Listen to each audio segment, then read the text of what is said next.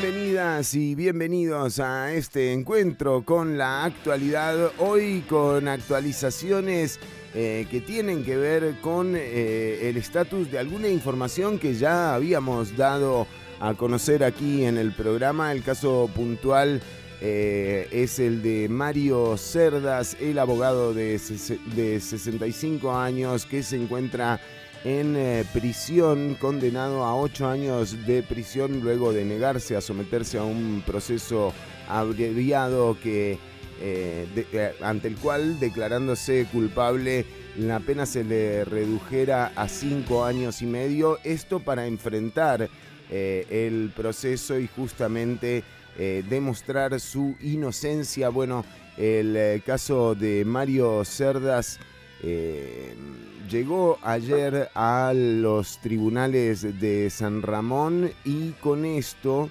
eh, ahora lo que se espera o en el momento en el que está la causa es en definir eh, si, si, bueno, si de una vez por todas eh, se le da la absolutoria a el abogado de 65 años que no ha cometido ningún delito más que eh, cultivar sus propias eh, plantas, eh, incluso regalándole a personas que presentaban alguna necesidad, digamos, médica en el uso del cannabis. Incluso don Mario ha colaborado para que estas personas tengan un acceso más fácil al, al cannabis. Bueno, eh, no ha vendido, no ha traficado, por supuesto, no ha cometido ningún delito y lleva 15 meses en prisión. En 15 días el tribunal deberá dictar sentencia y bueno, lo que esperamos eh, es que sea una, una absolutoria eh, lo que quede definido para Mario Cerdas. Pero también decíamos que hay noticias a las que hemos hecho referencia y hoy nos acompaña desde Turrialba, Marco Díaz. Marco, bienvenido a Ciudad Caníbal, realmente un placer tenerlo eh, por acá. ¿eh? ¿Cómo estuvo la Semana Santa? Muy movido por Turrialba. Sí, movido. Eh, estuvo tranquila, estuvo tranquila, relax, tranqui. y el Viernes Santo, Viernes Santo fue un caos completo.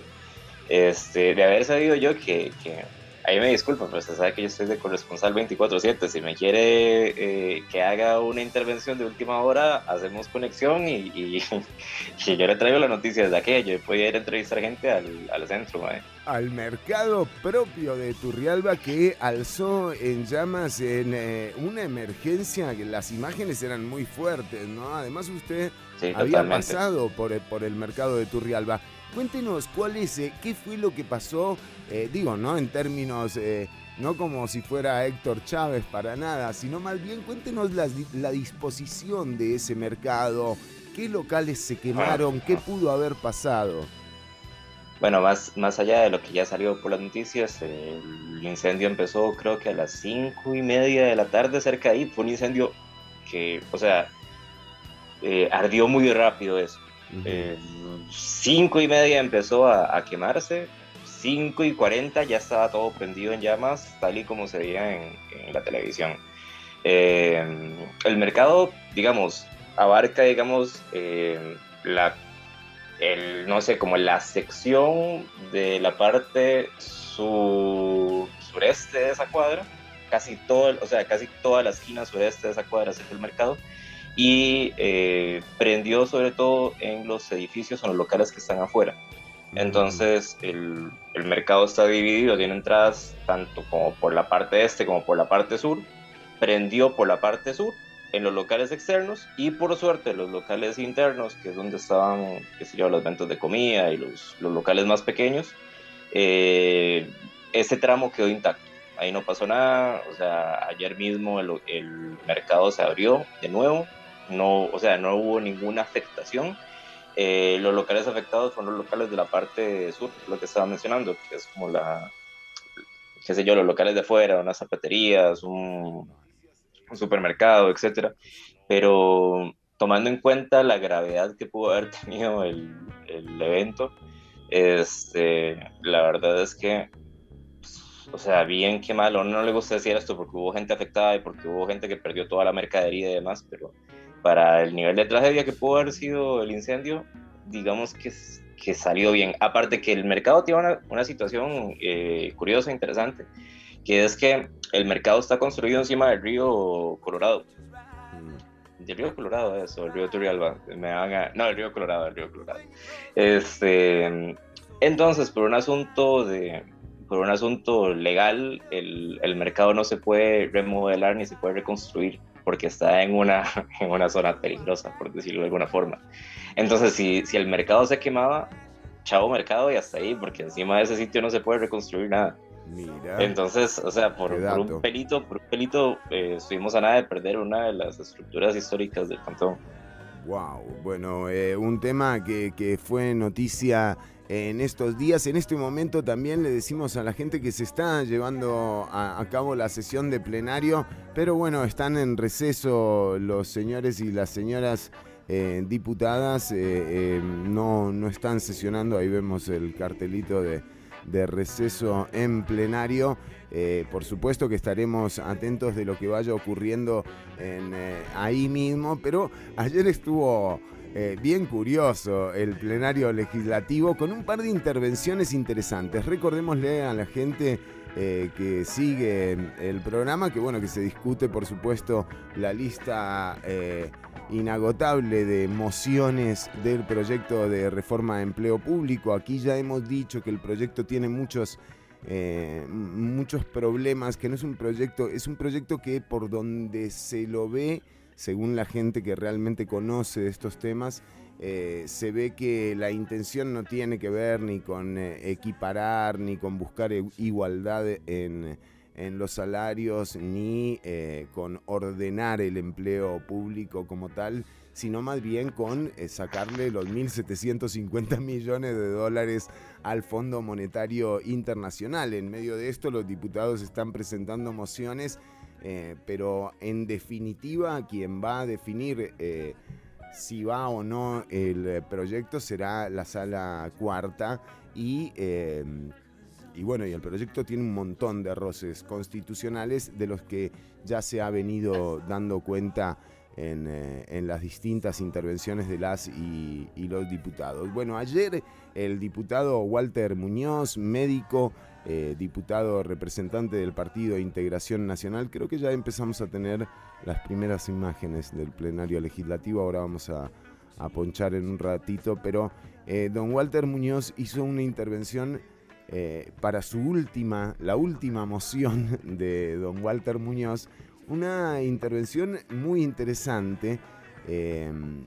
y de hecho la, edición es en un minuto en donde Don Walter explica por qué, o sea, no hay, por qué este proyecto no va, ¿no? ¿Por qué no tiene que ver tanto con, eh, digamos, un capricho, sino más bien con algo que, es, mm, digamos, parte de la historia costarricense y que, eh, y que bueno, que, que se supone habría que, que tomarle un respeto. Pero vamos a ver el, el eh, video que, editaron la gente de producción de Una Bulla. Me está, eh, tiene mi corazón esa gente, eh, realmente. O sea, es impresionante lo que hacen. Trabajan duro, ¿verdad?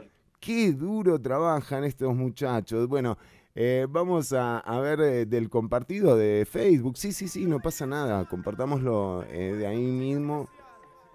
como, como para que la gente vea lo que ocurría en, eh, en el plenario legislativo eh, ayer. Sí, a ver. Que fue guardada durante muchos años. Me recuerda una conversación con don Pepe Figueres, cuando conversábamos por qué iba a incurrir yo en la vida política nacional. Me dijo que había que cuidar las instituciones públicas, la caja, el ICE, el INS, pero que era más importante cuidar al empleado público. Porque el empleado público, el recurso humano, era la inversión que este país ha hecho durante varios gobiernos y generaciones. Que el personal de salud, médicos, enfermeras, microbiólogos, odontólogos, asistentes, que el personal en el ICE, formado internacionalmente con la capacitación que se le ha dado en AIA, en el INS, que el recurso humano de la función pública en Costa Rica es el que ha marcado la diferencia de esta democracia. Que este proyecto de ley no es el proyecto que le conviene a Costa Rica y que los esfuerzos hechos por el doctor Calderón Guardia, don José Figueres, Manuel Mora y tantos otros costarricenses debe ser respaldado en mejorar, reforzar, sanear la función pública, pero no en destruirla. Claro, y eh, esto tiene que ver eh, con lo que se está discutiendo en... Qué bueno, qué bueno cuando lo escuchas, sí, totalmente, lo empecé a escuchar al, ¿no? No sé, le puso, le puso un poco de onda tapón al plenario legislativo, ¿eh? A eso se necesita hacer eso. Yo creo uno, que uno dice, voy a, voy a ver un poquito de la asamblea como para, enterarme de las cosas y cinco minutos son insoportables. Ponele con tapón de fondo. Exactamente, ah. con tapón de fondo cambia todo. O sea, de hecho creo que era el playlist de Nidia Céspedes que sigue ahí. que sigue ahí. Firme, como, como colocho de estatua. Eh, bueno, y eh, esto era lo que decía Walter Muñoz, interesante, ¿eh? y aparte con la cita de don Pepe Figueres y lo que representa don Pepe. ¿Por qué? Porque las instituciones no son solo los edificios, o sea, si vamos a empezar a defender los edificios, o sea, no va a tener mucho sentido. Realmente sí el capital eh, humano siempre ha sido, él dice que el empleo público, pero en realidad tiene que ver con eh, la preparación, con el capital humano eh, que tiene Costa Rica para ofrecerle al mundo y siempre ha sido esa la característica, esa ha sido la gran inversión del país en educación. Digamos que los últimos 35, 40 años, nada, no ha habido más que ataques a esta...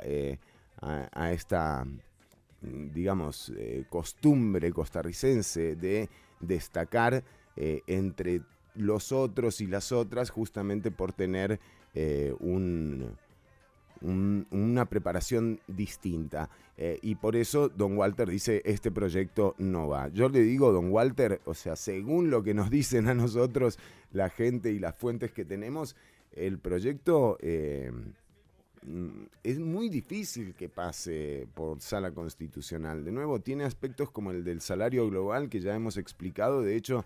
Eh, aprovecho, aprovecho para hacer una consulta de paso. Ya, ya que me estoy, o sea, yo esto lo vengo siguiendo, pero no, no entiendo de tecnicismos. Hablemos. Eh, si entiendo bien, el proyecto es bastante probable que se apruebe en asamblea, pero que no pase por, o sea, que cuando se mande revisión a, a sala cuarta, ahí se cree es que, digamos, tienen los 38 votos, tienen justamente el quórum pendiendo de un hilo, porque, eh, digamos, mm, hay, hay, fracciones que no están yendo a hacer quórum.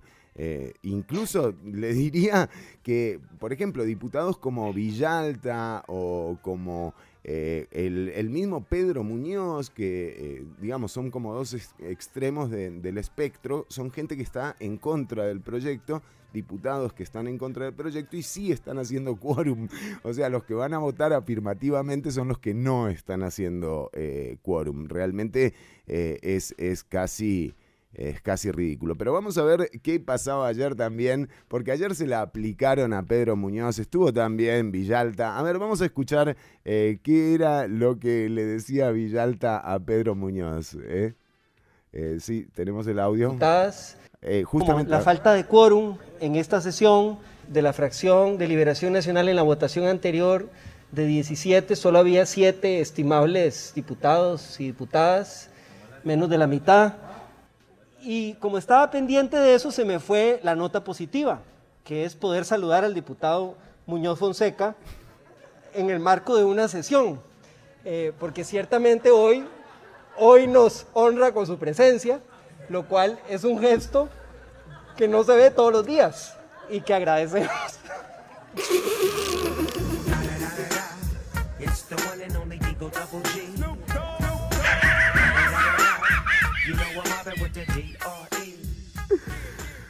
¿Qué hijo? Bueno, eh, claro, porque no van nunca, ¿me entendés? Entonces se los topan ahí y dicen, wow, mirá, Pedro, qué gusto verte, tanto tiempo.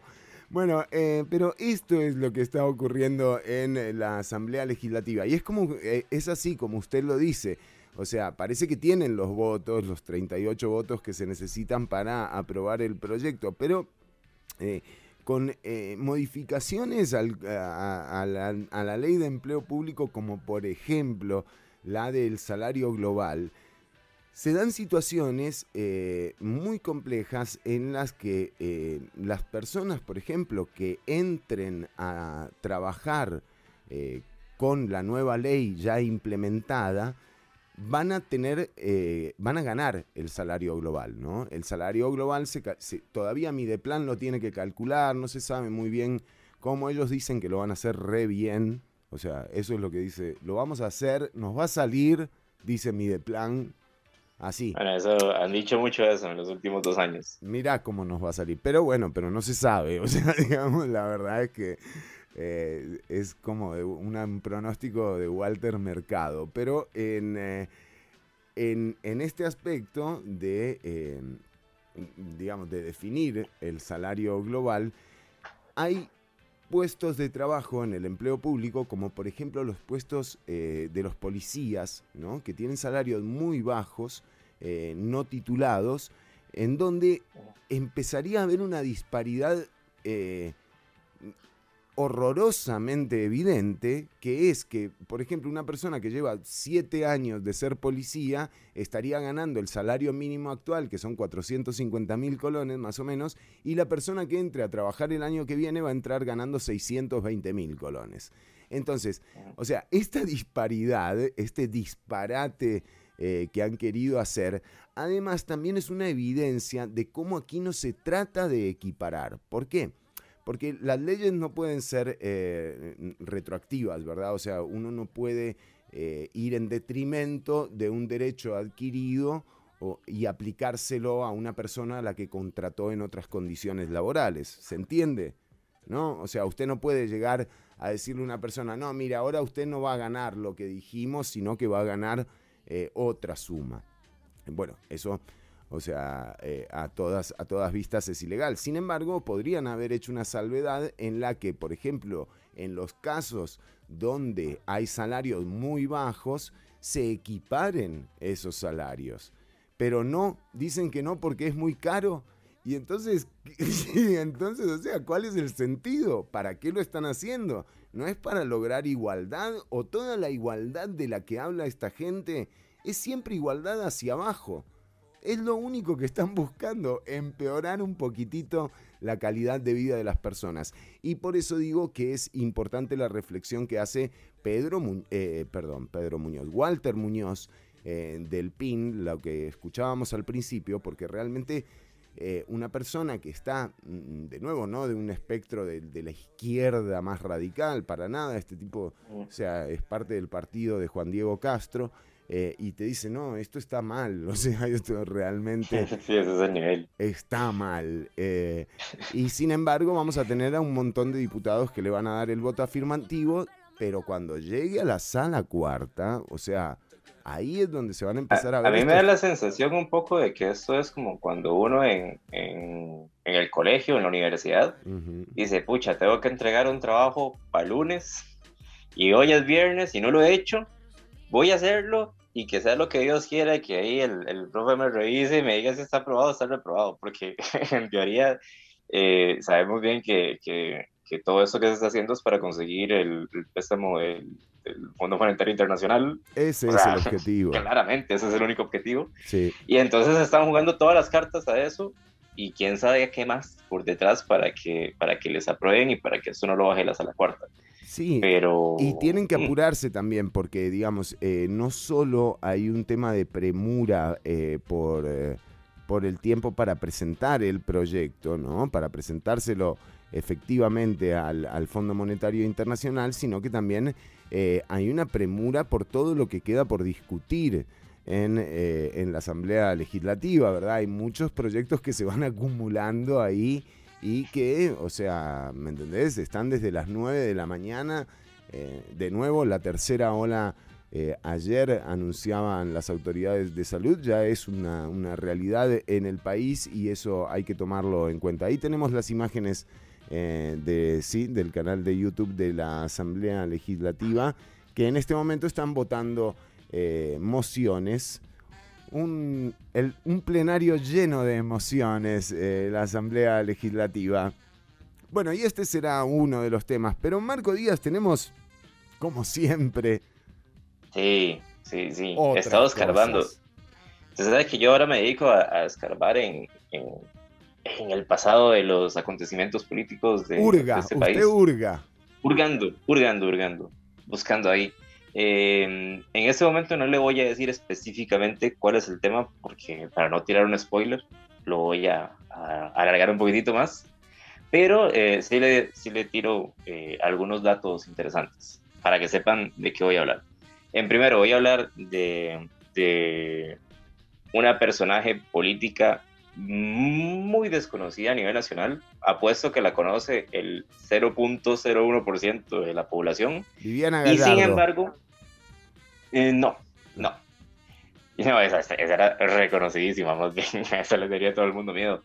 Eh, sin embargo, esta, esta muchacha, a pesar de que era o que es muy poco conocida a nivel nacional, quienes le conocieron dijeron que pudo haberse convertido en la primera presidenta de la historia del país, de no haber sido porque falleció muy joven. Por favor, ¿qué año? 79. Interesante, ¿eh? me deja ahí, me deja con una intriga, mi querido. Sí, sí, sí, ya se, ya se dará cuenta quién es. Bueno, muy bien, muy interesante. Vamos eh, a tener esto también. Creo que en un ratito eh, entra Ortuño. Ortuño que em, me imagino que tendrá los resultados de los Oscars. O sea, el, el viernes pasado, Ortuño. Fueron los Oscars ya. No, bueno, eso yo le decía que a mí me parecía raro, como que no, no, no, me sonaba que iban a ser los Oscars ya. Eh, y, y, entra un llamado y me dice, Ortuño desde Panamá, cobertura de los Oscars. Digo, ¿cómo? Desde Panamá. Bueno, al final todas esas cosas como, como son, ¿no? Como es Ortuño, digamos. Eh, vamos a ver. que no nos pase que te, Vamos a ver, tengo acá el mensaje, mira, para que vean que no es. ¿Ves? Ahí está el mensaje. Mira. A ver, vamos a ver. Hoy es lunes, estoy acá en Panamá. Parece que, que los Oscars no eran el domingo. ¿Qué pasó? Pero bueno, ya estoy acá en Panamá, creo que ahora me vuelvo para Costa Rica. Eh, y fue un show muy entusiasmado el domingo, estaba esperando y me llegó la noticia que no eran. Fue muy fuerte para mí, Chironi. Pero bueno, muchas gracias a la producción por haberme mandado a Panamá el día que no era.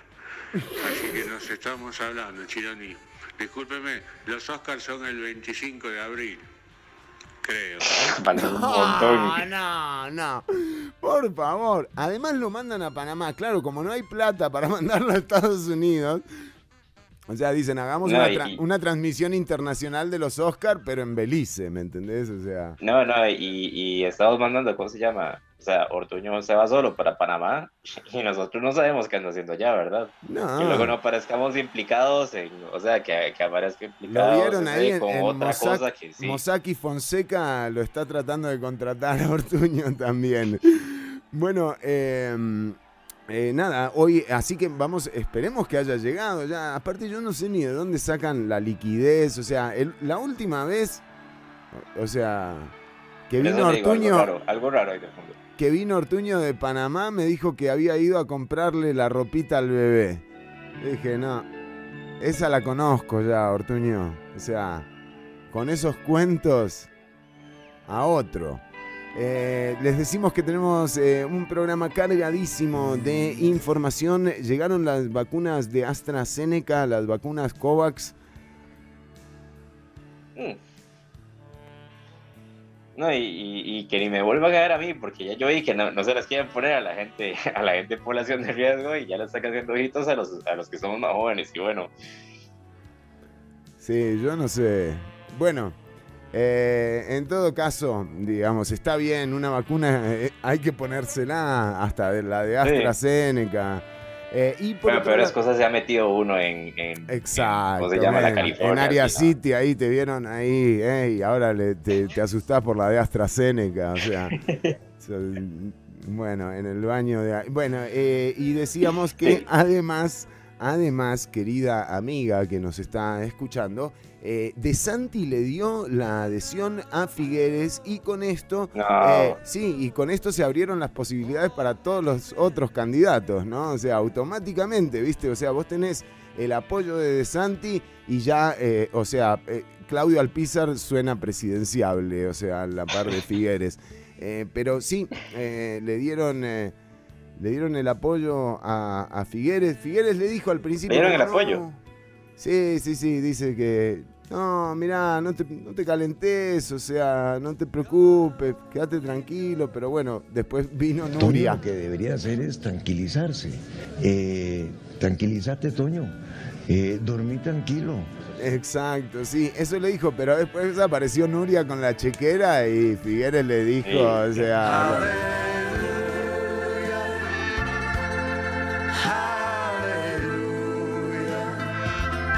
Eh, bueno. Bueno, ya, por favor, o sea, tampoco es para tanto. Em, eh, y, esto es lo que está pasando eh, en, las candidaturas. Le digo, por ahora ni un candidato. O sea, por ahora no gana nadie las elecciones. O sea, como uno lo ve esto, o sea, queda... está la opción de, ¿cómo se llama eso? Cuando, cuando se hace un concurso y no gana nadie, que queda vacante. exacto, declaremos, se declara desierto. Declaremos sí, nos vamos, a elecciones el otro año y se declaran desiertas y es como, no, este, hasta nuevo aviso. Y nos, ahorran un problema a todos, ¿verdad? Tiemblen, tiemblen, tiemblen.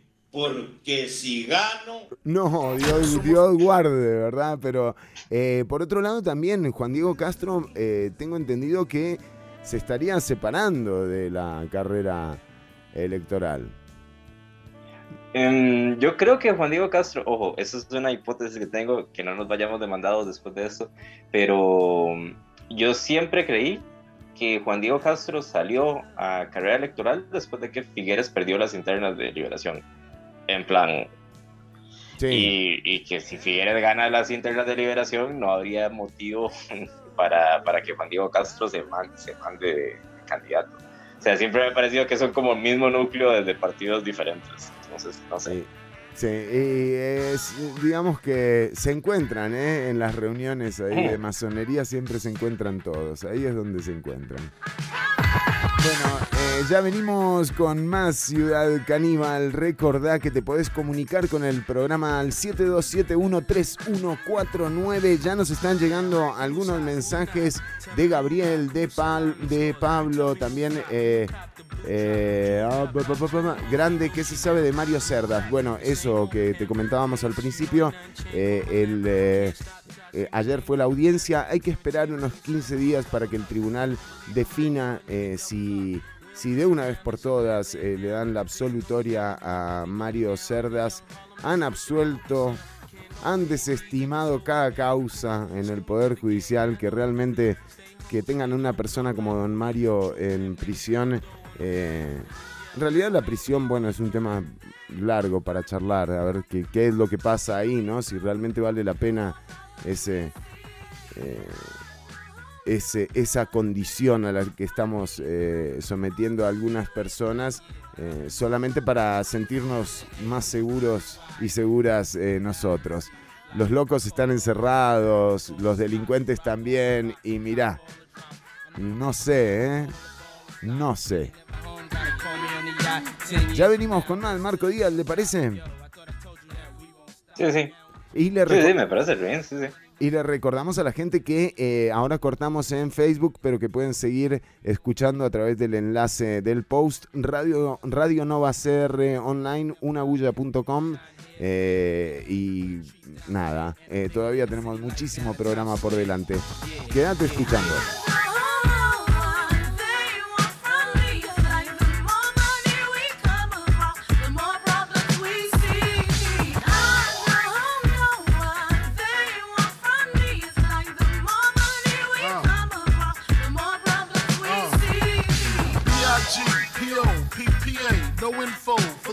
DEA, federal agents mad cause I'm flagrant. Tap myself and the phone in the basement. My team supreme, stay clean. Triple beam, lyrical dream. I be that. Catch a seat at all events bent gats and holsters, girls on shoulders. Playboy, I told ya, me and Mike to me, cruise too much, I lose too much. Step on stage, the girls boo too much. I guess it's cause you run with lame dudes too much. Lose my touch, never that. If I did, ain't no problem to get the gap where the true players at. Throw your rollies in the sky, waving side to side, and keep your hands high while I give your girl an eye. Play it please, lyrically, nigga C, B-I-G-B flossing, jig on the cover of Fortune, five double O. It's my phone number, your man, I got the know, I got the dough, take the flow down, pizzazz, platinum plus, like Zizak, dangerous on Trizak, leave your ass pizzazz.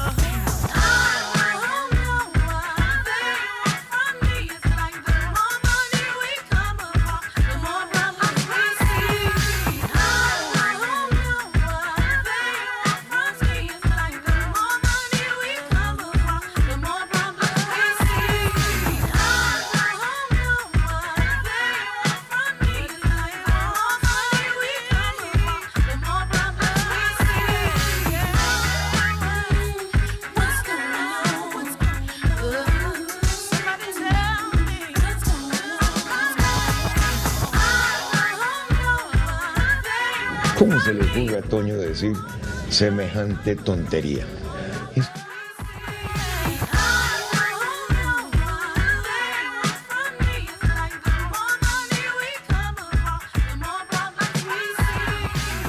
Estás escuchando Ciudad Caníbal.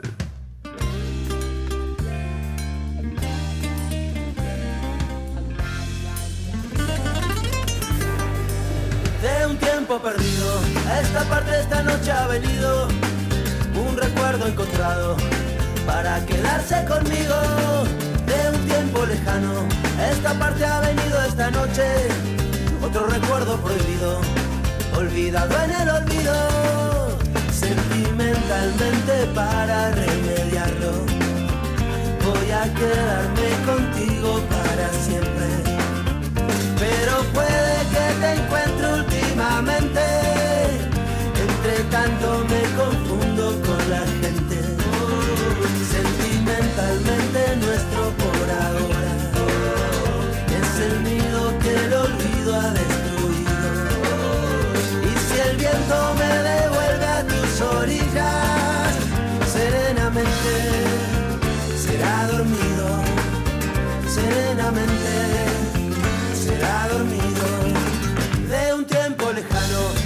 parte ha venido perdido, sin tocarme la puerta. Recuerdo entrometido de un tiempo olvidado. Ha venido un recuerdo mojado de una tarde de lluvia, de tu pelo enredado. Como siempre que se cambian los papeles, voy a quedarme dormido en tu cintura. Y si me despierta el día presumido, déjame quedarme un poco en las alturas. ¿Para qué contar el tiempo que nos queda? ¿Para qué contar el tiempo que se ha ido? Si vivir es un regalo y un presente, mitad despierto,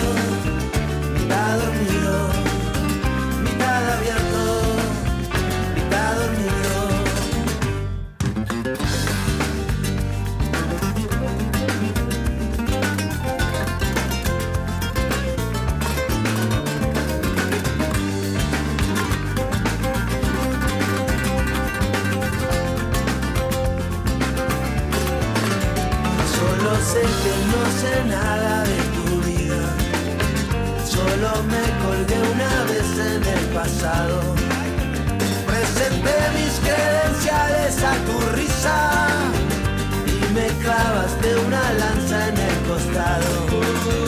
Creo que no te dejé jugar con fuego. Solo nos dijimos cosas al oído.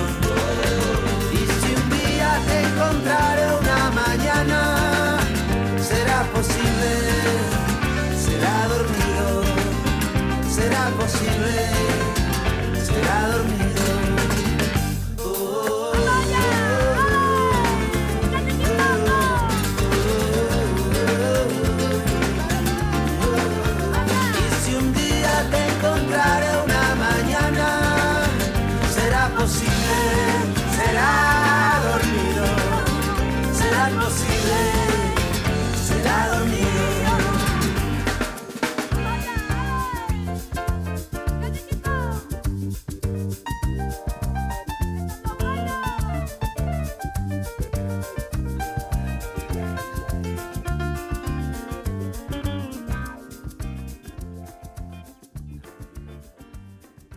Los Rodríguez. Bueno, de hecho acaba de salir eh, una super versión de este tema que acabamos de escuchar para no olvidar.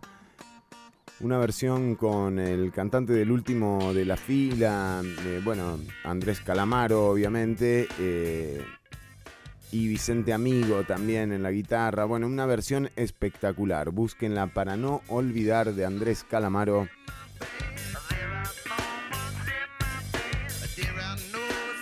Mientras eh, nosotros eh, ya nos vamos eh, adentrando un poco en el contenido histórico, bueno, somos actualidad, somos historia, somos entretenimiento, somos concursos y buen humor.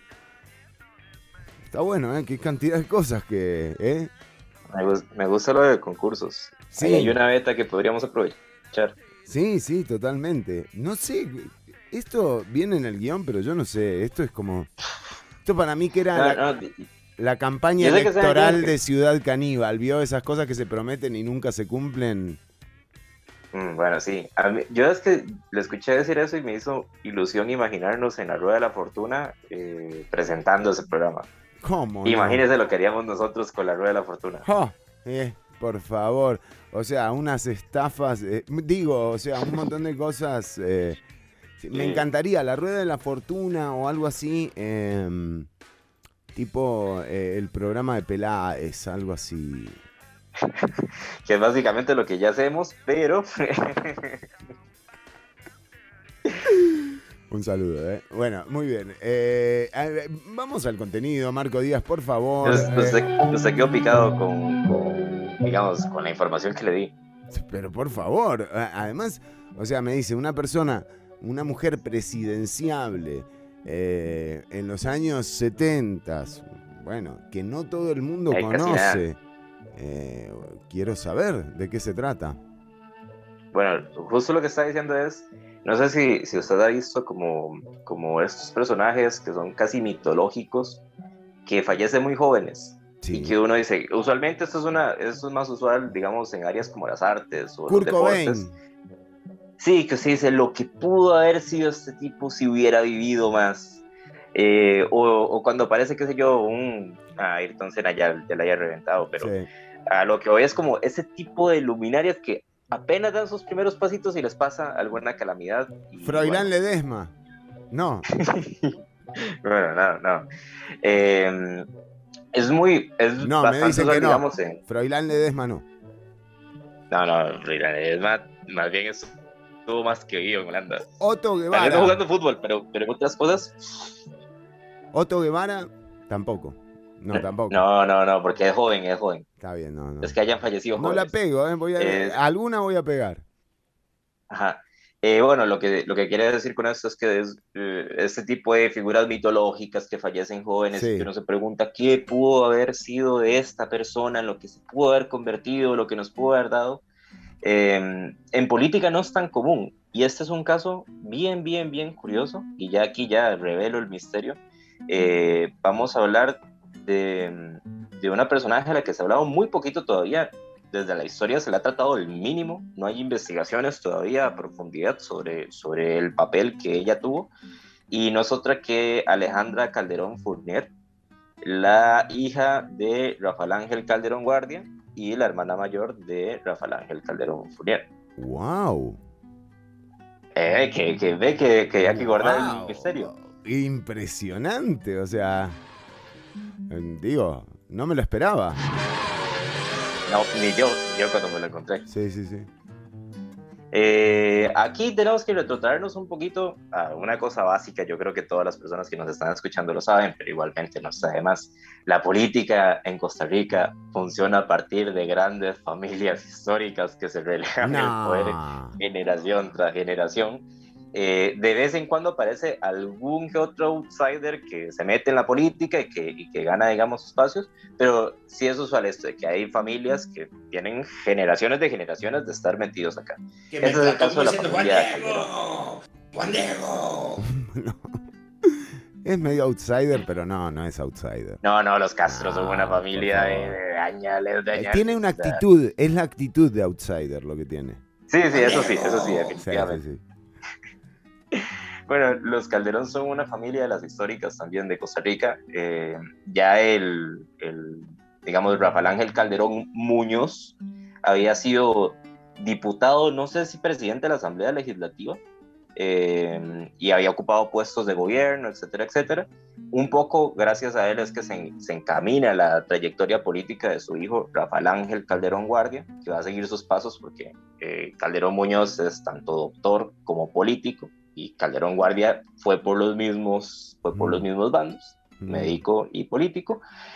Pero, eh, a ver, conocimiento básico de estudios sociales de, de colegio, sabemos que cuando eh, Calderón Guardia llega al poder, eh, promueve unas reformas que no le agradan a las, digamos, a las familias más poderosas del país y que para eso se termina aliando con, eh, se termina aliando con el Partido Vanguardia Popular, que era el Partido Comunista de ese entonces, y con la propia Iglesia Católica. Eh, ¿Por qué? O sea, ¿de dónde es que viene esta corriente de, de pensamiento social que le, que le, surgió de la nada a Calderón Guardia?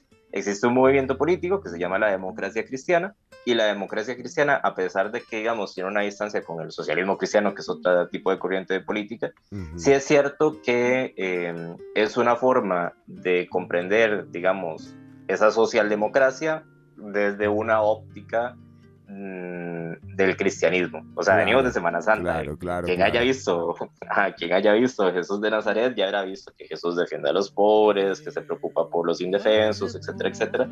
Entonces, un asunto muy obvio de relacionar una cosa con la otra y habían unos ciertos valores de, de defensa social en ese entonces que coincidieron tanto con el tipo de pensamiento que había desde la Iglesia Católica de esa época, en épocas muy, muy pasadas, y con el propio eh, Partido Comunista de ese entonces, que era la Guardia Popular. Ahora, uno lo que se pregunta es, ¿qué le pasó a la corriente calderonista que, que esa línea de pensamiento social se corta? Se corta, porque el propio hermano de Calderón era de derechas, así como, como que era su, su, ministro de, no sé si era como de, lo que vendría a ser ahora el ministro de seguridad, no, no sí, sé cuál era como el ministro de guerra, algo así. Uh -huh. Sí, algo así. Eh, o su propio hijo, eh, Rafael Ángel Calderón Fournier, es un liberal de hecho y derecho y muy sí. explícito desde siempre. Sí. Entonces uno se dice, ¿qué pasó con la línea de pensamiento más social bueno, imagínese, imagínese que el propio hijo, o sea, que tiene una, una de las causas eh, contra la caja, de las más emblemáticas eh, del negociado Caja Fischel, bueno, eh, también lo tiene a él como, como parte de esa, de, de esa trama, ¿verdad? O sea, lo sí, que hizo sí. el padre, digamos. Es, de mi, es un negocio familiar, dijo él. Yo sí, sí, sí. ¿Esto, esto lo hizo papá? Ajá. Dijo, bueno, hago lo que quiero. Y no. Eh, entonces sí, surge como esta duda. Y aparte de eso, eh, bien que sabemos que en Costa Rica la Unidad Social Cristiana es un partido abiertamente conservador y abiertamente liberal. Eso no, nunca se ha escondido desde su fundación. Ahora, la pregunta, ¿dónde quedaron las raíces sociales de la familia Calderón? ¿Qué, qué sucedió con eso? Y aquí pasó? es donde entra en juego la figura de, de Alejandra. Eh, Alejandra tiene una trayectoria política muy, muy, muy cortita porque ella fallece, ella fallece muy joven, ella fallece en el año 79 y nace en el 54. Si los cálculos no me fallan, eh, murió con 25 años. Entonces, una trayectoria fugaz, fugaz, fugaz, fugaz, pero que dejó cosas muy importantes. Por ejemplo, en 1975 funda con, con, conjunto con un grupo de mujeres un, movi un, movimiento que se llamaba el Movimiento de Liberación de la Mujer, el MLM, wow. eh, que sobre todo va a trabajar, digamos, con comunidades urbanas de, de qué sé yo, del Valle Central. Eh, gente que estaba en zonas de exclusión y básicamente lo que se trataba de hacer esto era como crear una especie de movimiento comunitario que le permitiera a las mujeres tener acceso a vivienda, uh -huh. a casas, a oportunidades, a, a, derechos, etcétera, etcétera. Eso es increíble porque recordemos que el INAMU o el, o el Centro de Condición de la Mujer se funda en el 86 y ella crea este movimiento en el 75. Es, es el, digamos, y este... vanguardia, este vanguardia pura. Totalmente. Dos años después del fallecimiento de Alejandra, el grupo cambia de nombre y se pasa a llamar Centro Feminista de, de Información y Acción, el CFEMIMA, CFEMINA, que si ustedes lo googlean se lo van a encontrar. Y tienen una, incluso tienen una dedicatoria muy bonita que se le hacen a Alejandra, que dicen, a tu memoria, sigue presente en esta organización que nunca ha dejado de ser un grupo de mujeres, el tuyo, Presenta estas comunidades con las que un día te aventuraste a defender el derecho a una vivienda digna, a disfrutar de salud, a decidir sobre su propia vida. Eh, no llegaste a ver las casas que tantas mujeres construyeron con sus manos y en las que hoy pueden vivir más tranquilas y autónomas. Tampoco a las hijas y a los hijos de estas luchadoras que hoy tienen más oportunidades para crecer. Algunas llevan tu nombre, eh, muchas heredaron tu decisión. Gracias por la lección de vida que siempre nos diste. O sea, es muy, muy bonita la dedicatoria. Claro, muy este sentida. grupo Sí, totalmente, fundado, sí, un poco fundado por ella. Eh, también en ese entonces, digamos, ya existían, digamos, habían instituciones que se habían fundado en las primeras épocas del, gobierno de Figueres de, vivienda, pero Alejandra hacía una crítica de que estas instituciones eran muy, eh, o sea, claramente habían entrado en una lógica partidaria y en una lógica burocrática y quienes tenían más acceso a ciertas condiciones usualmente venían de la mano de si estaban cercanas a, a, liberación. Entonces ella crea como una especie de movimiento paralelo, digamos, parecido a un imbu, por decir algo, eh, y intenta de ahí igual ir como creando lógicas comunales para poder tener acceso a vivienda, y etcétera, etcétera.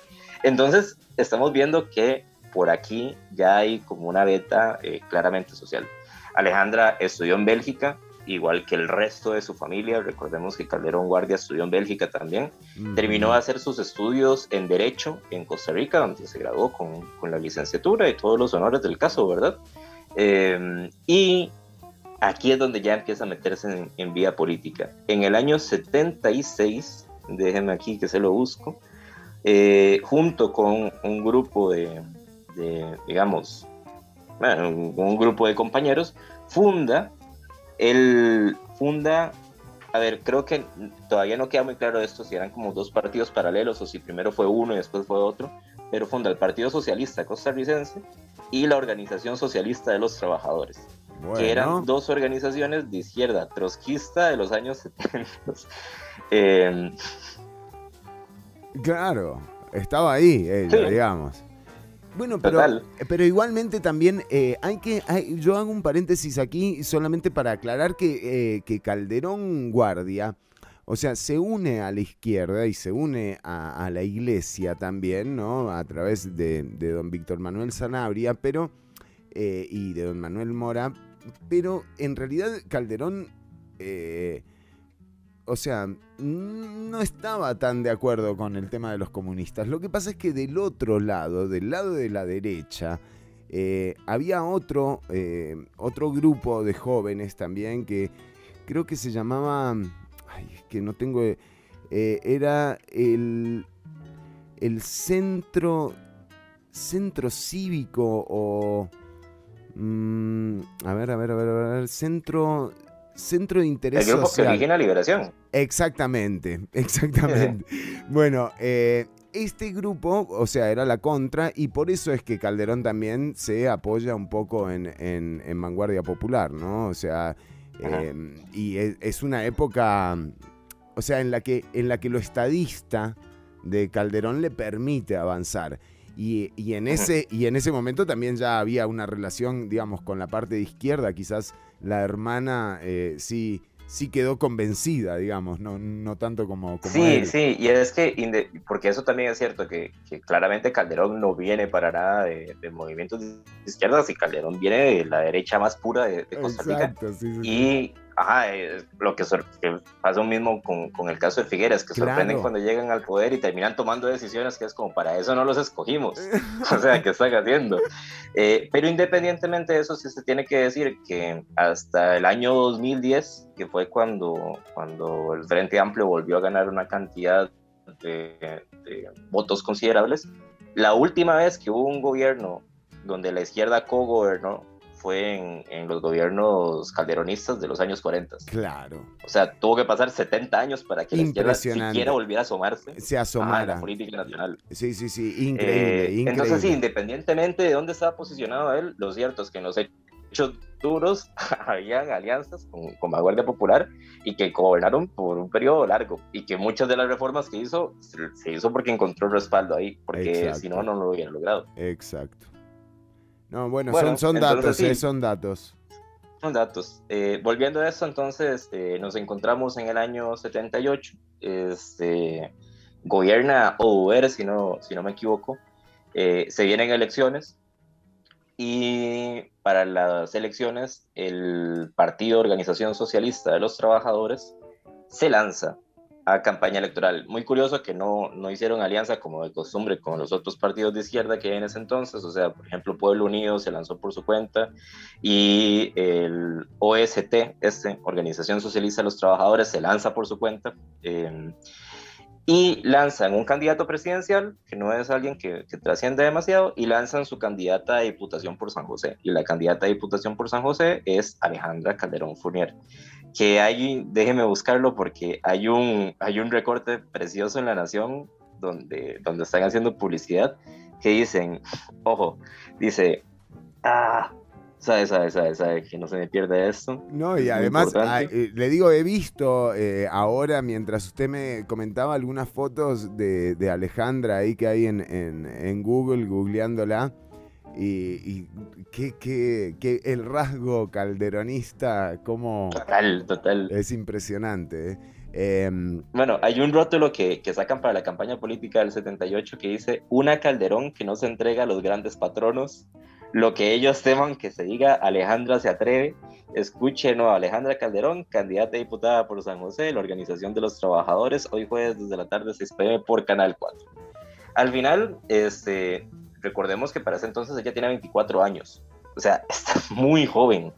Y eh, el partido, digamos, en las presidenciales saca 1.800 votos, que es una cantidad mínima, y en las, en las de diputaciones, eh, Alejandra saca 4.000. Entonces claramente se nota que la líder del partido era ella claro. y que había un germen ahí. Y acá pasa una cosa muy curiosa y es que, o sea, volviendo de nuevo a que la política en Costa Rica funciona a partir de grandes familias, para el gobierno de, para el gobierno de Carazo, que es el que triunfa en las elecciones del 78, a Rafael Ángel Calderón Fournier lo mandan de creo que lo nombran canciller de la República, ministro de Relaciones Exteriores. Entonces, a lo que voy con esto es que si ella hubiera querido pedir un puesto, se lo dan. O sea, si ella hubiera querido que la metan en política, política, lo podía lograr. O sea, tenía todos los contactos del y mundo. Y no lo hizo. Y no lo hizo, pero tenía esa potencia de que en cualquier momento que a ella se le ocurriera, podía suceder. Y aparte hay que recordar que en ese entonces la Unidad Social Cristiana no existe, la unidad se funda hasta la década de los 80. Todavía lo que hay es un conjunto, un rejuntado de partidos que le intentan hacer oposición a, Liberación Nacional, pero no existe como ese partido que digan aquí estamos los calderonistas, cercamos y Calderón tiene... Entonces sería muy interesante imaginar qué hubiera pasado en la construcción de ese calderonismo si ella hubiera estado de Alejandra Calderón. Qué buena historia historia, como siempre, Marco. Impresionante. Bueno, y ya, como para ir cerrando, las últimas cositas, este, se decía mucho que, o sea, que habían dos grupos muy ilusionados con la figura de ella, o sea, porque la veían muchísimo más presidenciable a ella que a Calderón, eh, que a Rafael Ángel Calderón Fournier. O sea, que ella era la que tenía los rasgos de líder, los rasgos de eh, traer de nuevo, ¿cómo se llama?, esta herencia social, del social cristianismo, etc. Entonces, que tanto los que eran partidarios de izquierda como los que eran más de la rama del ese social cristianismo de la década de los 40, veían en ella una posibilidad del resurgimiento de sus movimientos. O sea, que veían que ahí estaba esa posibilidad de que volviera a resurgir ese movimiento de los 40 y que incluso en, en, la propia liberación nacional había cierto temor a que la tipa tomara este, cierto poder, porque parecía que se podía convertir en una figura muy fuerte.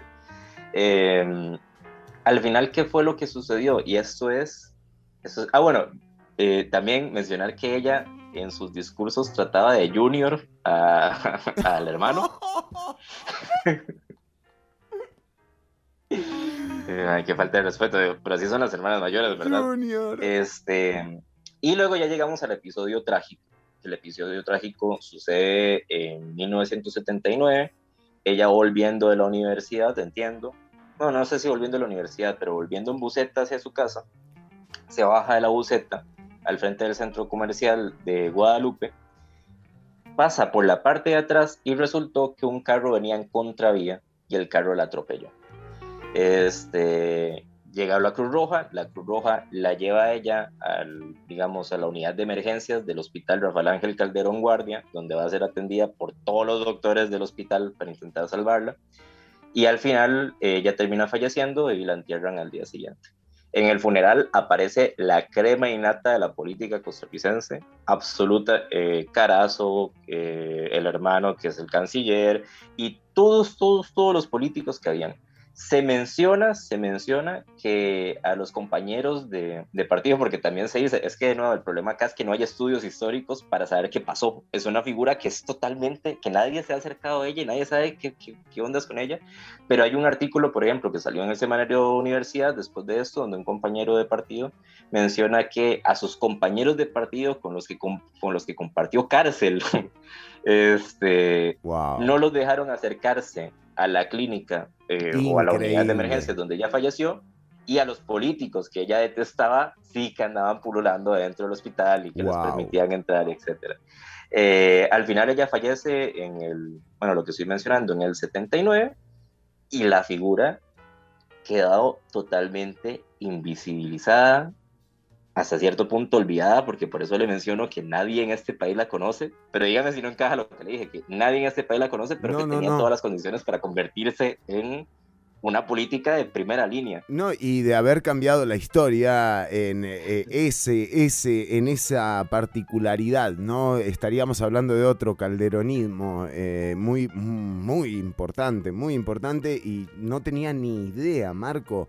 Eh, le agradezco, como siempre, su sección eh, es, eh, es una maravilla. Realmente le agradezco, estoy seguro que la audiencia también, y, mm, y, le agradezco haberme acercado a Alejandra Calderón Fournier, un, un personaje increíble. Realmente. Un personaje tremendo. Y desde acá, si nos está escuchando algún, alguna historiadora, ojalá, eh, porfa, hay que investigarlo. O sea, eh, se está quedando la figura de Alejandra totalmente encerrada en un cajoncito del, del, que nadie sabe nada y alguien tiene que sacar a esa figura de ahí y hay que reestudiarla y hay que analizar qué pasó en esa época. Eh, y sí, sí, espero que lo que le está diciendo, estoy escarbando, estoy hurgando en los registros históricos de nuestro país y eso es lo que traía para el día de hoy. Impresionante. Marco Díaz desde Turrialba. Como siempre, todos los miércoles lo escuchás a Marco acá en Ciudad Caníbal. Recordá que te podés conectar con el programa a través del 72713149.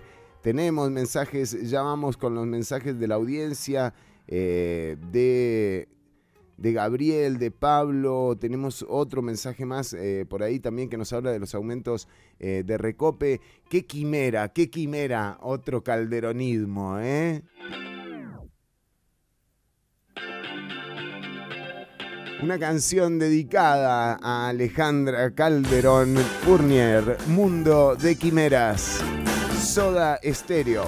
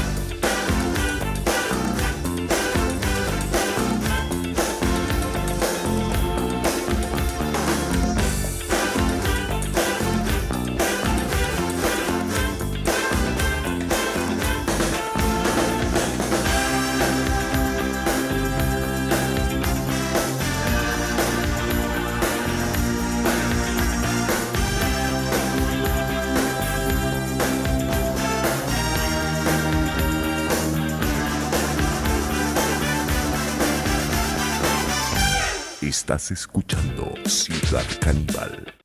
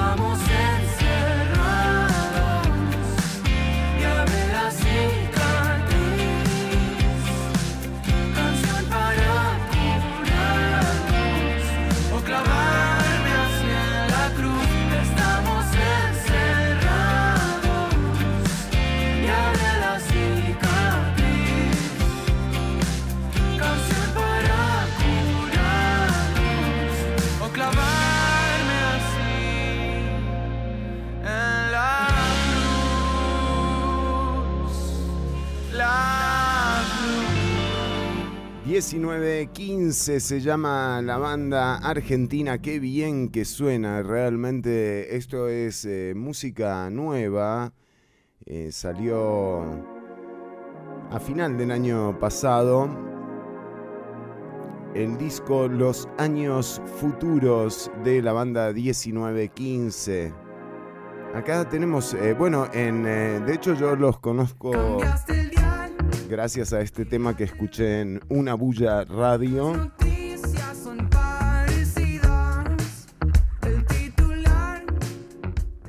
Se llama Policía. Me gusta la letra. El titular es casi igual, es que lo escribe la policía. Está bueno, ¿eh? eh bueno, eh, Marco Díaz, eh, tenemos saludos de la audiencia que nos están llegando a través de eh, el WhatsApp del 72713149. También vamos a leer los de los perfiles, por supuesto. De... Dígame quién nos ha escrito el día de hoy. Eh, tenemos eh, cuarto aumento consecutivo de combustibles en Recope, nos dicen. Ah. Potencia mundial, tenemos una refinadora de petróleo que no refina. El país no refina ni una gota de petróleo desde el 2011.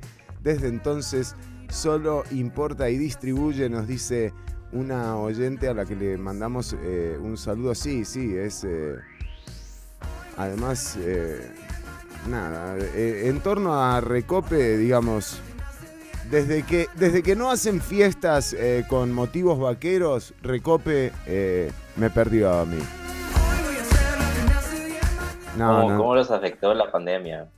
Fatal. si, hubo eh. una institución, si una institución que salió afectada por la pandemia fue Recope. Fatal, loco. Y Fanal, nadie nunca más volvió a hablar de, de Fanal, ¿eh? ¿Qué hubiera sido de Ortuño en sus años mozos en política? Pregunta Luis Carlos Guevara. ¿Eh? Ahí está, una, una historia para usted, eh, Marco Díaz. Voy a averiguar, voy a averiguar, pero es bastante probable que haya algo. Ahí hay algo, seguro, Hay algo, seguro. o sea, sí, sí. Eso no pudo pasar así como así. Bueno, eh, pero mm, entonces sí, sí, eh, sí, lo de Recope es el cuarto aumento y además está 7 tejas el litro de súper, o sea, realmente no entiendo cómo, cómo es que, eh, o sea, sí se ve claramente que el gobierno eh, está en nada, ¿verdad? O sea, en nada más que aprobar la agenda que le dejó André Garnier en en la oficina al presidente porque realmente Le la- dejó un, un sticker pegado en la refri. de- un post-it le dejó. Sí, y le dijo, sí. Cortito, le dijo, yo te dejo un post-it porque sé que te queda poco tiempo y entre las capacidades y el poco tiempo, un post-it. Y ya con eso, que tiramos para adelante, que por si nada más nos falta un año para quitarnos este tema de encima. Sí, sí, el otro día veía, hacían eh, una especie de entrevista, de reportaje. Realmente eh, hay pocos programas eh, que, me, que me gustan. Uno, uno de los programas es Informe 11, eh, me parece un buen noticiero, me parece que tiene una agenda bien eh, honesta, digamos, con su audiencia, eh, más allá de que te guste o no el contenido. Canal 13 Sinart eh, tiene eh, el noticiero que también tiene una agenda correcta. eh, pero mm, en general me cuesta ver programas. Y No, no me venga a decir que estuvo viendo el programa de Claudia Alpizar. no lo he visto nunca, la verdad. Eh, no tengo ni idea. Sé que tiene un programa. Es rarísimo. Deberíamos grabar nosotros también en el Club Unión. ¿Graba en el Club Unión? ¿Qué hijo? O sea, sí, sí, no. graba- grababa en el Club Unión. No, en el Club los- Unión, pero hay cinco. que ser un, hay que ser carebarro también, ¿eh? O sea, ¿cómo vas a hacer un programa desde el Club Unión? Digo, Soda, los amigos, un lugar para conocer gente, sí, te la creo, pero. eh, o sea, Club Unión, demasiado Club fresa. Bueno, eh, no, no vi el de, el de Claudio. Vi eh, Siete Días. Eh, ok, sí, sí, sí. que también me parece un buen programa. eh, o sea, me parece bien. Y, y hacían un reportaje sobre cuál es la prioridad del gobierno. Y yo diría que la prioridad del gobierno es que termine el gobierno. Pero eso, eso a mí siempre me ha parecido muy curioso, de que, no sé, tal vez por la forma en que está organizada la política en Costa Rica, eh, usualmente en, en otros países, cuando se llega el último año de gobierno, es un año electoral. Y el Sí, gobierno le pone mucho en plan, como ya sea por reelección de su candidato o por elección del candidato de su partido.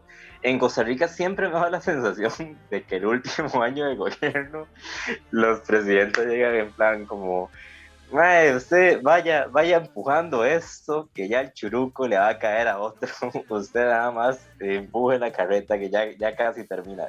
O sea, nunca, nunca he visto un gobierno que termine con el presidente en alza y en todas y diciendo como yo cierro con broche de oro. Bueno, en alza, en alza, en alza en realidad terminan, En alza, terminan sí, no, no, todos, o sea, en alza de peso, porque todos están terminando medio, o sea, no quiero hacer un fat shaming de nada, me encanta la gente que, o sea, que disfruta de lo que sea, pero digo, es impresionante cómo el cargo también te hace eh, crecer, ¿no? Sí. Digo, a lo ancho, o sea, es eh, increíble, todos, todos terminan como físicamente eh, peor eh, realmente de lo que empiezan. Eso Y, es cierto, eso es cierto. No, es algo como notable también. Ha- habla de, de lo que, de lo estresante, de lo difícil que debe ser gobernar, ¿no? Pero bueno. Bueno, y una reivindicación de paso, porque el, el PAC en los dos gobiernos que asumió fue el gobierno, o sea, fue el partido que entró a decir vamos a traer a los jóvenes a gobernar y vamos a darle poder a los jóvenes para que gobiernen, etcétera, etcétera. Pero uno de los mejores ministros en estas dos administraciones eh, ha sido Méndez Mata, que tiene como 200 años. bueno, y, Y a mí me gusta mucho la forma que tiene el señor eh, más allá de cómo hace política lo interno, de cómo hace política lo externo, de cuando le ponen un micrófono para que hable, porque es, es, un, es un viejito malo. Old school. Es un señor que anda de mala siempre, que siempre se está quejando, pero que increíblemente lo sabe hacer todo muy bien y que, y que para adelante, no sé, o sea, hay ahí hay un modelo de hacer política en ese señor que me llama que me llama Bueno, yo le digo algo que eh, ahora le están eh, de hecho es curioso porque eh, con el tema del el problema que tuvo con UNOPSIS con, con la agencia de ONU que administra el fideicomiso para la construcción de circunvalación, bueno, del extremo norte de circunvalación, está haciendo noticia en, en la nación. Para mí, el, decíamos, eh, o sea, no hay candidato hasta ahora. O sea, los pones a todos a competir entre ellos y pierden todos los que se han eh, inscrito hasta el momento los que han eh, expuesto su intención de transformarse en presidentes de la República. digo, de verdad, no hay. Em, Méndez Mata es el candidato más fácil que tiene la política nacional para asumir las riendas del país a partir del año que viene. Y eh, ojalá que estén haciendo un trabajo eh, en torno a Méndez Mata y que estas noticias que están saliendo en la nación también tengan que ver eh, con una posible candidatura. creo que si, si logran capitalizar esa imagen de, Méndez Mata, eh, no se podría dar ese eh, milagro, maldición, no sé cómo decirle, de que haya un tercer gobierno del partido Acción Ciudadana. ¿eh? Así que. Y el gran pecado del PAC en las elecciones anteriores fue dar por perdida la elección antes de empezar la elección. Sí, sí, sí. Porque, con todo el respeto a, don Welmer, que me parece un muy buen diputado, Don Wilmer no tenía las características presidenciales y mucho menos Carlos.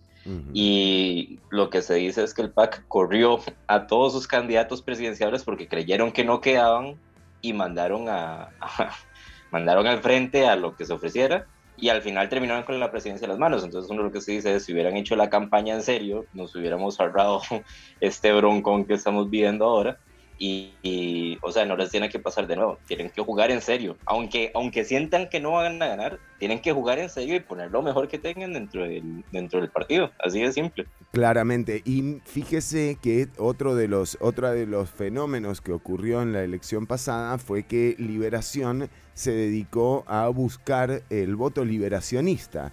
Y, y eh, está bien porque es un, es un partido con una larga memoria, eh, pero yo creo que ahí está el error de Liberación Nacional. O sea, que fuera del voto liberacionista, les ha costado capitalizar eh, simpatías en, otros sectores de la población. Habrá que ver si, eh, si, bueno, si este gobierno de Carlos Alvarado, que a uno de nuevo le puede parecer lo que sea, en particular a mí digamos, creo que está claro cuál es mi, pensamiento en torno al gobierno. Me parece un, un desastre realmente, una, un, contrasentido de lo que es, de, lo que ha logrado Costa Rica en su historia reciente. Eh, y, y, bueno, eh, o sea, pero más allá de esto, es una opinión. Digo, habrá quienes determinen su voto a partir de, por ejemplo, que, te vacunen, cuando hay algo tan importante como, eh, como que en este año no hay ninguna cifra, no hay ningún número eh, presentado que nos haga pensar que este año va a ser distinto al anterior en términos de lo que va a ser la pandemia.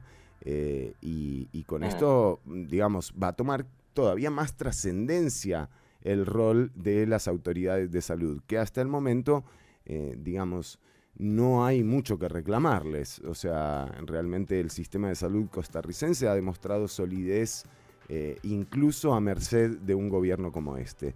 Pero bueno, estas eh, situaciones que decimos tienen que ver con el análisis ¿no? de lo electoral, de lo que podría llegar a pasar, y por otro lado también el Frente Amplio tampoco ha presentado su candidatura, ¿no? Eh, ahí es donde se van a empezar a mover eh, también eh, en serio las, las tendencias.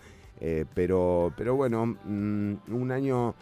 bueno, y hablemos de, de una cosa más, que esta es la semana donde se están empezando a hacer, ya, ya lo mencionamos al inicio, que se están empezando a forjar las amistades dentro de Liberación Nacional, a regresarse los peluches, a, tratarse bien, a invitarse a tomar cafés y demás. Ya que De Santi esté con Figueres ya es una, una locura total. Pero no solo eso, porque también entrevistaron a, entrevistaron a Rodrigo Arias en Canal 7 en una de las ediciones del mediodía, lo entrevistó Ignacio Santos y ya oficialmente los Arias avisaron que Benavides es su caballo para, para las elecciones. Me encanta porque los, los Arias claramente están, o sea, no es el, se siente que no es el candidato que quisieran mandar, pero un poco lo que habla es como, bueno, sí, sí, un poco sí, es el que nos representa mejor, yo creo que sí, o sea, básicamente, eh, eh Ignacio Santos tuvo que sacarles como, como una cuchara, es como, ¿Es el candidato suyo, sí o no? Y el tipo no, no me queda de otra, o sea, sí. recordemos, recordemos que eh, Carlos Ricardo Benavides fue ministro de la presidencia durante el gobierno de Laura Chinchilla, que Laura Chinchilla entró al gobierno y lo primero que le pasó fue pelearse con los Arias eh, y después con la Nación. Eh, y eso fue lo que le costó realmente caro a la administración Chinchilla Miranda, ¿no? O sea, Carlos Ricardo Benavides no es muy diferente con respecto a los Arias de lo que pasa con José María Figueres y de Santi, ¿verdad? Son gente que uno creería son antagónicos. Eh, bueno, y se juntan, ¿no? Eh, Dios los hace y hay otro que los junta. Pero em, ahora la pregunta que queda entonces es, bueno, ¿a quién va a acudir el PAC ahora? Porque el trato con Pisa le salió muy caro al partido Acción Ciudadana, ¿no? Quizás al gobierno eh, no tanto, pero al PAC sí le salió muy caro el pacto con Pisa. Eh, lo tuvo que hacer a puertas de la segunda vuelta. Yo digo, ¿no es más fácil convencerlo a Méndez Mata, que igual es de la Unidad Social Cristiana, como tener un Pisa y ya está, loco? No nos... No, no, no nos hagan pasar por esta congoja, por favor. ¿eh? Eh, y, listo, y un candidato de consenso y a otra cosa. Vamos a saludar también a Juancito Rodríguez, qué grande Juan, eh, que panza llena, cru contento. A Gabriel Pérez, a Cora Loreto, a Hessler Montiel, a Pablo Jarquín, un abrazo. A Fabi, que está escuchando también. A Shankar. Eh, y a Roberto también que están escuchando, a Gabriel Sequeira, un abrazo. Gabriel nos manda acá noticias, eh, nos dice palabras de la diputada Zoila Rosa Bolio. Tenemos palabras eh, de la diputada Zoila Rosa. A ver. A ver si me pueden explicar porque de verdad no entiendo. Ya las neuronas se me saturaron. Tranquila, Zoila. bueno, también hay noticias noticias sobre las aspiraciones de Rodolfo Pisa eh, para... ¿Vuelve? Sí, sí, sí, sí, sí. Eh, mire, Gabriel... menos mal, usted lo pidió. Gabriel Sequeira nos está... Gabriel es un maestro. Gracias. Eh, un, por favor, un, un aplauso para... Sí. Por fin. Gracias, Señor, por enviarnos a este oyente. Siéntelo, siéntelo. Sí, gracias eh, a Gabriel Sequeira que siempre está atento. Y Rodolfo Pisa es candidato, eh, o al menos valora ser candidato para las próximas elecciones. Eh, así que bueno.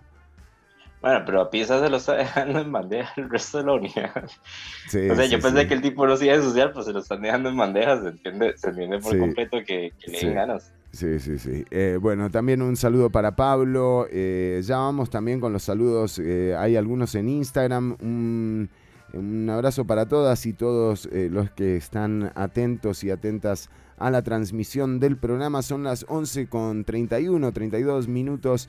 ya venimos con más Ciudad Caníbal. esto es música nueva. vamos a escuchar a Saint Vincent, a Annie Clark Qué linda que está Annie Clark. digo, no lo digo como un degenerado, sino lo digo como, como que qué lindo evento artístico que es, eh, Annie Clark, es espectacular ella, eh, me encanta, me encanta, eh, ella es un evento artístico. Esto es Pay Your Way in Pain, interesante letra y el tema es un temazo. Ya venimos con más, quédense en sintonía. En sintonía, dije. ¿Alguna radio por ahí que nos quiera dar un espacio?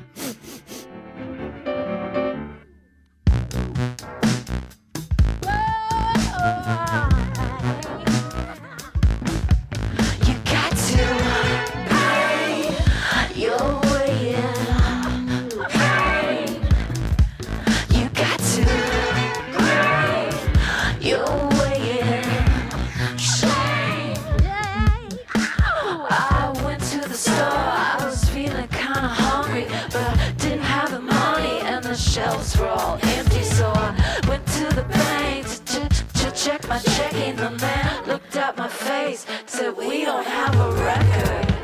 Oh no, you thought we had forgotten. The show is only getting started. The road is feeling like a puddle. Sit down, stand up, head down, hands up,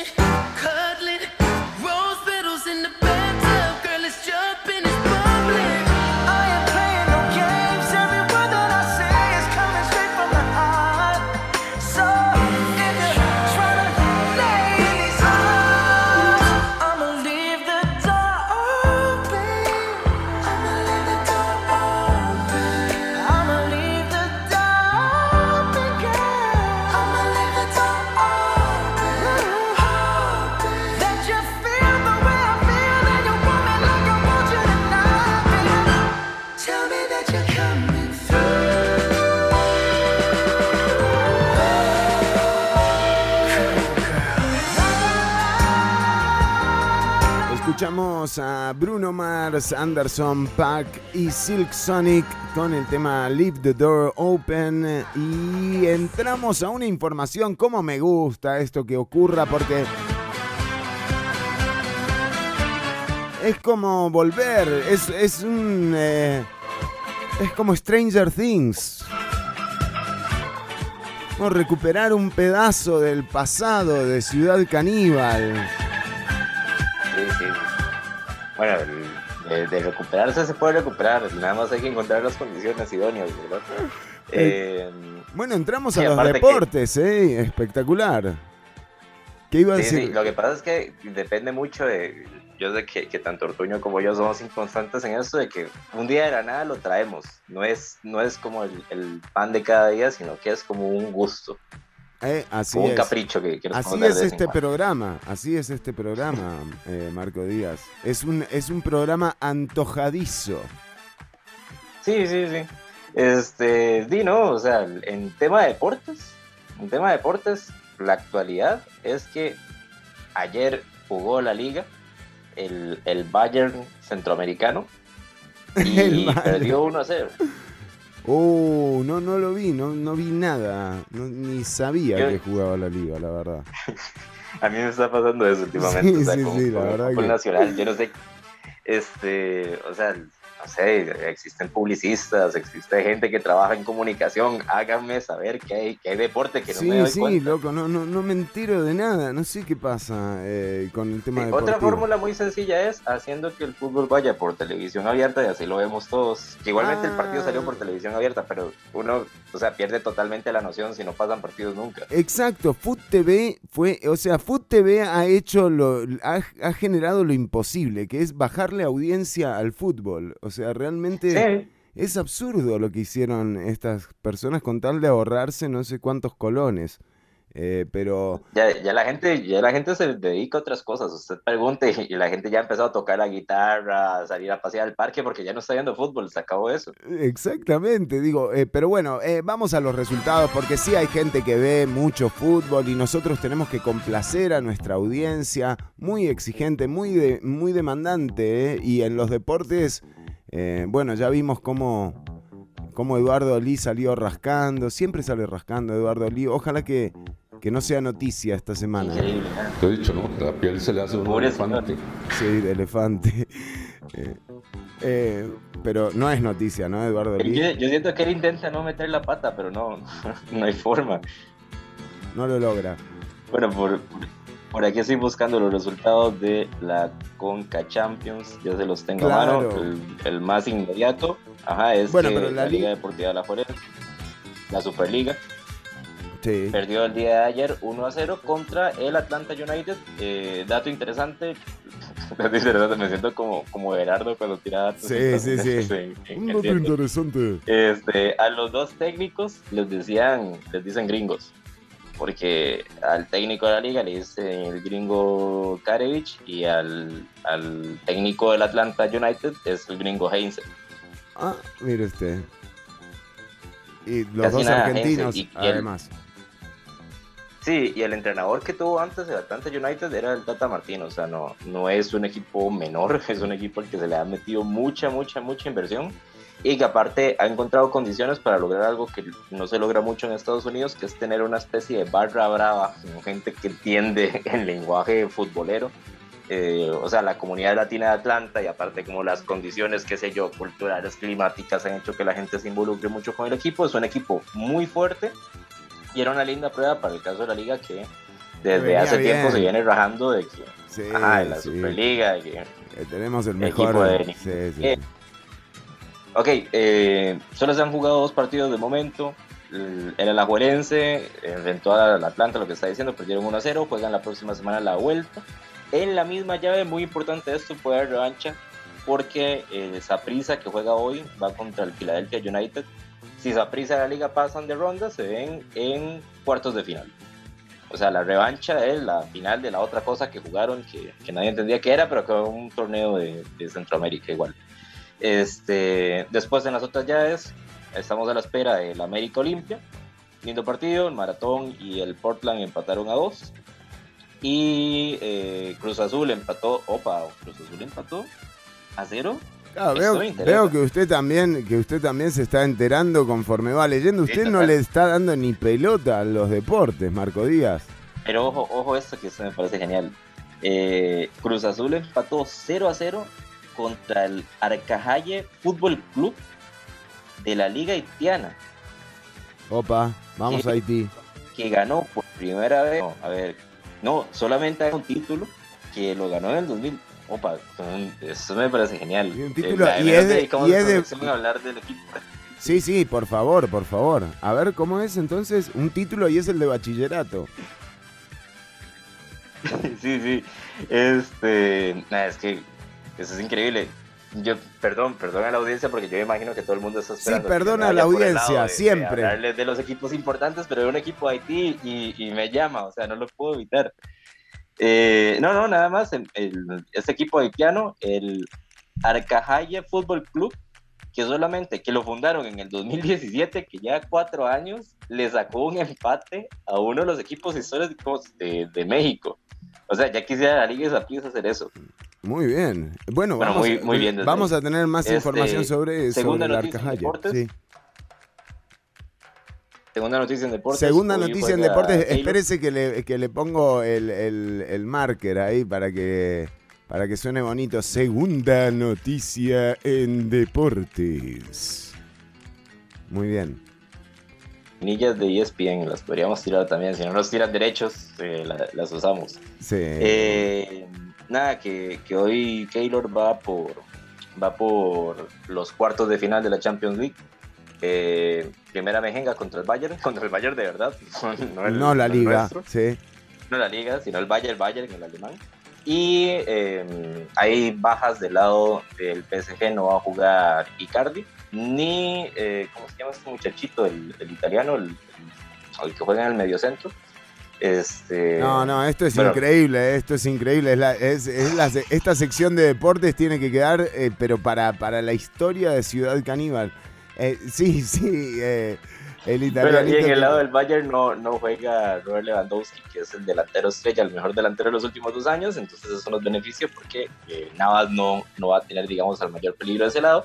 Y muy importante es que ya Navas se está convirtiendo en estrella en Francia Recordemos que Navas es, un deportista que acá tiene un perfil altísimo, pero que en Europa es de un perfil bajito. O sea, es, un jugador underground, no, no es la superestrella. Y ha tenido mucha relevancia por los dos penales que atajó, tanto en la Champions League contra, contra el Barcelona, que se lo atajó Messi, como el que le atajó al Lille de Francia en la Copa Francesa. Eh, y ya salió en la revista eh, France Football, que ya lo pusieron de portada de la revista. Lo vi medio, lo vi como que le falta sol, ¿eh? A Navas. Lo vi un poco en, la, en la, portada, como que, tuvo ahí. No sé si el Photoshop se lo hizo Pedro Muñoz o algo así, pero. Como que le hicieron un blanqueo, París ¿eh? Poco sol. París pega poco sol, o sea, para que, para que salga un poco más eh, como en su clima natural, habría que bajar lo que sé yo, como Marsella, como para que ahí le pegue un poquito más el sol y, y agarre como color, pero, pero ahí, es lo que hay. Bueno. Eso y la tercera noticia, eh, muy, muy importante. espérese para ponerle de nuevo el, marcador, por favor. La tercera noticia en deportes. Adelante, Marco Díaz. Esta me encanta, esta ya aquí, es mi terreno. Kim Jong-un, el, el, presidente de la República Democrática de Corea del Norte, eh, no va a enviar a su delegación de deportistas a los Juegos Olímpicos de Tokio, de Tokio 2020, que se juegan en 2021, no olvidemos eso. Sí. Eh, por el coronavirus. Porque dice que eh, sus deportistas corren el riesgo de infectarse en el torneo olímpico, entonces que prefiere que se queden en casa. El, querido camarada siempre velando por el beneficio y el bienestar de la comunidad, ¿verdad? Claramente, claramente. Bueno, muy bien. Entonces Corea del Norte no va a tener representación.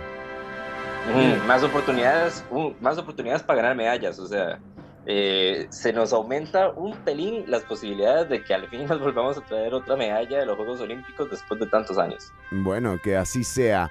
Eh, y nosotros que, eh, claro, medalla de oro, sí, sí, por supuesto. Ojalá.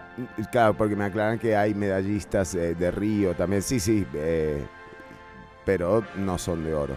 Em, muy bien, eh, Marco, no, mire, yo esta, yo la, la tengo grabada esta sección, ¿eh? No, pero ojo, usted vio cómo, cómo en el momento donde yo me estoy refiriendo al mainstream, estoy en un, en un, en un área de incertidumbre que no sé cómo manejarme y donde empiezan a aparecer cosas raras, es como que me vuelvo a encontrar conmigo mismo. Se va estabilizando. Y empieza a fluir. Totalmente, totalmente. Bueno, eh, vamos con música y venimos con el cierre del programa. Marco Díaz con saludos. Acá nos dicen la sección de deportes. Eh, con Marco, Marco con los deportes. Bueno, muy bien, un saludo para Oscar y para todas Saludos, saludos al barrio haitiano en el centro de San José. Totalmente. Ah, saludos a, la embajada de, Corea del Norte. Sí, sí, no hay. Bueno, eh, muy bien. Nosotros vamos con música y volvemos con el cierre del programa. Si tenés saludos, eh, este viernes no va a haber Ciudad Caníbal porque tenemos que ir a hacer un, un trámite. ¿Por qué? Ah, y tenemos que hacer un trámite. Yo después les voy a contar. ¿Un trámite de qué? Fuera del aire. No me diga que en Panamá. Les voy a contar fuera del aire porque es algo que no puedo contar todavía, pero. Eh, pero sí, un trámite el viernes. Eh, usted me dice que Ortuño viene de un viaje, usted me dice que Ortuño viene de un viaje, que no sabe dónde estuvo, que no sé qué, y el viernes que le toca a él, precisamente, eh, no se puede hacer programa, ¿verdad? No, no, esto es todo muy raro. Vamos con eh, Marilina Bertoldi, venimos con el cierre del programa y saludos.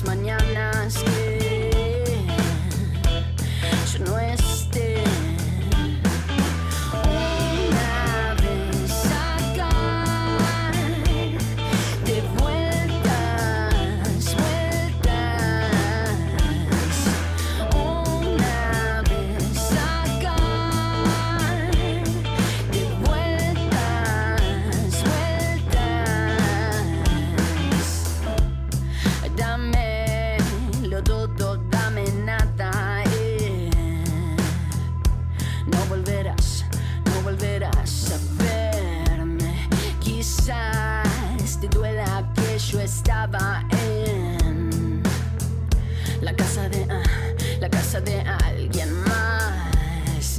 Y nada más te dejo atada en lo que te supe hacer muy bien.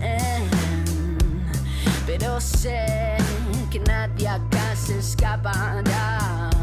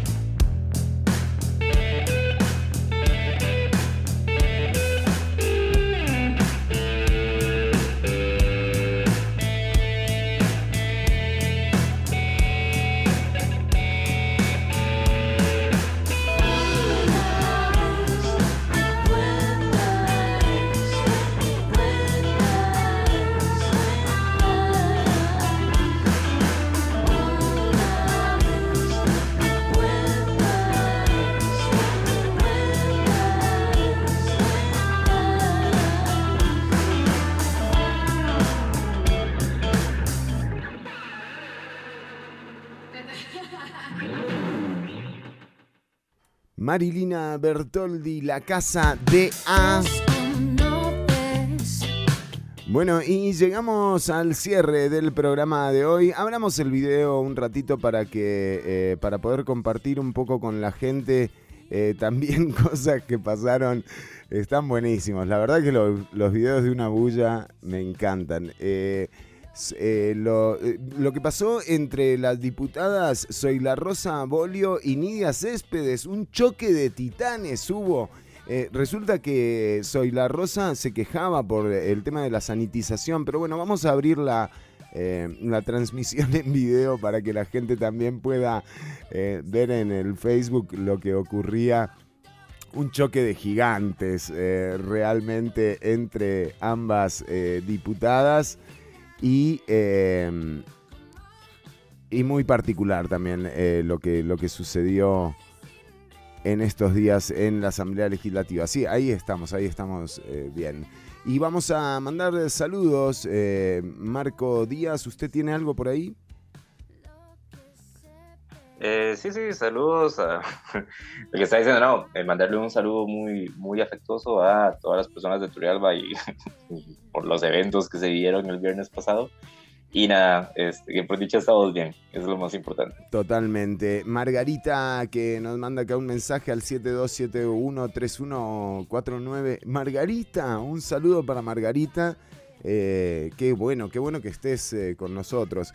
Qué, qué groso, la gente que uno se encuentra, ¿no? Eh, de audiencias que, nada, que tenemos años de compartir realmente, de nuevo el, mayor de los cariños para todas y todos ustedes. Vamos a ver lo que ocurría en el plenario legislativo con Soy la Rosa Bolio y Nidia Céspedes, la diputada de pie.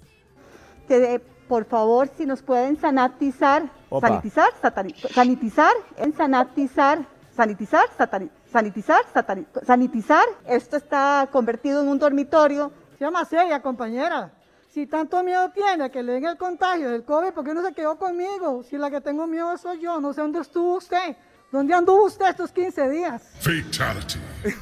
y quiero llegar a un lugar sanitizado. Perdón, es que es una palabra complicada. Sea seria, compañera. Digámoslo limpio. Porque es muy fácil hablar de ahí, que qué miedo, que qué miedo. Más bien yo lo voy a pedir al directorio que después que ustedes se levanten, que lo desinfecten. Porque yo de aquí no me he movido. Nidia wins. Claro, o sea, tiene razón Nidia Céspedes al final. o sea. ella, ella contacto, contacto con el mundo exterior, no. Ella estuvo ahí todo el tiempo. ¿Usted que estuvo en la playa, diputada? O sea, ¿quién, ¿qué diputado puede decir que, eh, digamos, cuidó sus burbujas, que no compartió, que no rompió burbujas con nadie? Bueno, eh, en todo caso, Nidia Céspedes que sigue en el plenario legislativo, eh, que en este momento está eh, votando, está votando em, mociones por el proyecto de empleo público. Y tenemos también la imagen de lo que está ocurriendo en, en plenario. sí, sí, sí, sí, sí, sí, sí así es como lo tenemos, correcto. Eh, en este momento, bueno, ahí vemos, en, realidad, eh, nada, siguen votando, son... En general todas las mociones se han votado en contra. Em, no, ha habido gran modificación. Eh, lo que sí hay es una cantidad de tiempo histórico eh, que se está implementando en, la discusión de estas, de estas eh, mociones. Para de nuevo ver en definitiva qué es lo que dice eh, la sala cuarta, ¿no? que, que va a ser difícil que pase por ese, por ese filtro a cómo va el proyecto. nos ha llegado el momento de despedirnos, Marco Díaz. Sebastián, sí, Sebastián también, un saludo para vos. Y tenemos un mensaje que ya mismo pasamos a poner. Acá que nos llega al 72713149. A ver si lo tenemos. También un saludo para vos. Y, no, es... No, ese soy yo hablando. ¿Por qué me ponen a mí hablando? No, pongamos al oyente hablando. Eh, gracias. Para adelante, mami, eche para adelante, que es la vara. a decir y ganó definitivamente. Eche para adelante, eche para adelante pisa, supongo. Eh, bueno, un saludo también para eh, Gabriel y para, de nuevo, para todas y todos los que han estado atentos. El viernes no hay programa eh, en vivo, así que si querés escuchar episodios anteriores lo puedes hacer en Spotify o en Anchor o meterte a unabulla.com o también entrar a, a Radio Nova CR online. Un saludo para todas y todas y todos. Eh, Marco Díaz, un Marco placer. Marco Berratti se llamaba el mediocentro del PSG. Bueno. Llevo 15 minutos intentando recordar el nombre de ese Bien. Y, yo creo que con esto ya podemos cerrar el programa tranquilos, o sea, Pero, que se vaya la audiencia sin la información completa. Totalmente, Marco Díaz, que así, así es. Bueno, un saludo para Berrati, que me dicen que está escuchando el programa, ¿eh? eh saludos, saludos. No, no, no, para nada. Mire la tristeza. Para nada, un excelente programa. Eh, nos encontramos el próximo lunes en el aire y metete a unabulla.com. También ahí hay eh, artículos y demás. Eh, Mario Cerdas, vamos a esperar a ver qué es lo que dice la sentencia del tribunal que estuvo analizando ayer la exposición que pedía su absolutoria.